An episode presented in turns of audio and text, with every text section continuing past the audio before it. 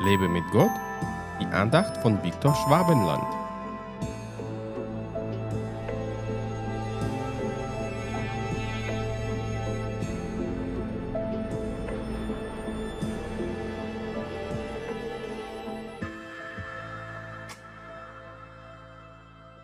Das sei ferne von mir, dass ich euch recht gebe.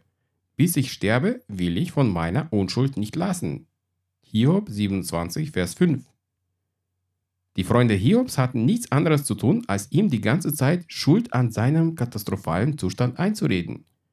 Das war für den armen Hiob nicht besonders ermutigend oder stärkend.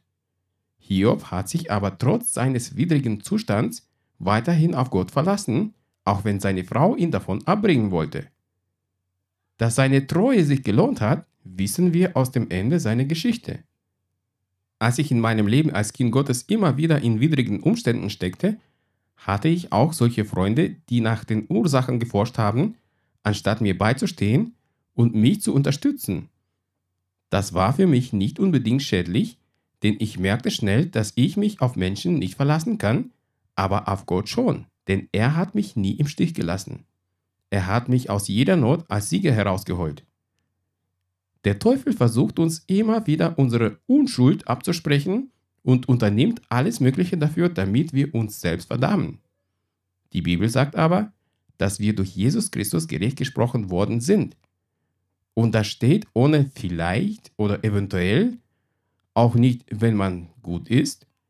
Wir sind ganz sicher durch unseren Glauben an Jesus Christus zu Gerechten Gottes gemacht worden.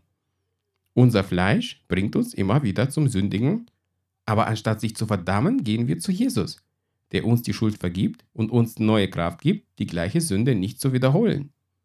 Wir befinden uns in einem Heiligungsprozess und die Früchte des Geistes werden in unserem Leben nicht immer sofort sichtbar sein. Lass dir von niemandem deine Gerechtigkeit oder Unschuld absprechen und dich zu Selbstverdammnis führen. Jesus hat dich gerecht gesprochen. Punkt. Lebe in diesem Glauben, pflege eine gesunde Beziehung zu Gott, dann kann der Teufel dich nicht mehr verführen. Gott segne dich. Hat dich diese Andacht ermutigt? Wenn ja, dann teile sie bitte mit deinen Freunden und abonniere meinen Podcast und meinen Blog www.lebemitgott.de. Ich würde mich sehr freuen, wenn du meine Dienste auch finanziell unterstützt. Weitere Infos dazu findest du unter www.viktorschwabenland.de-spende. Ich danke dir und wünsche dir gottesreichen Segen.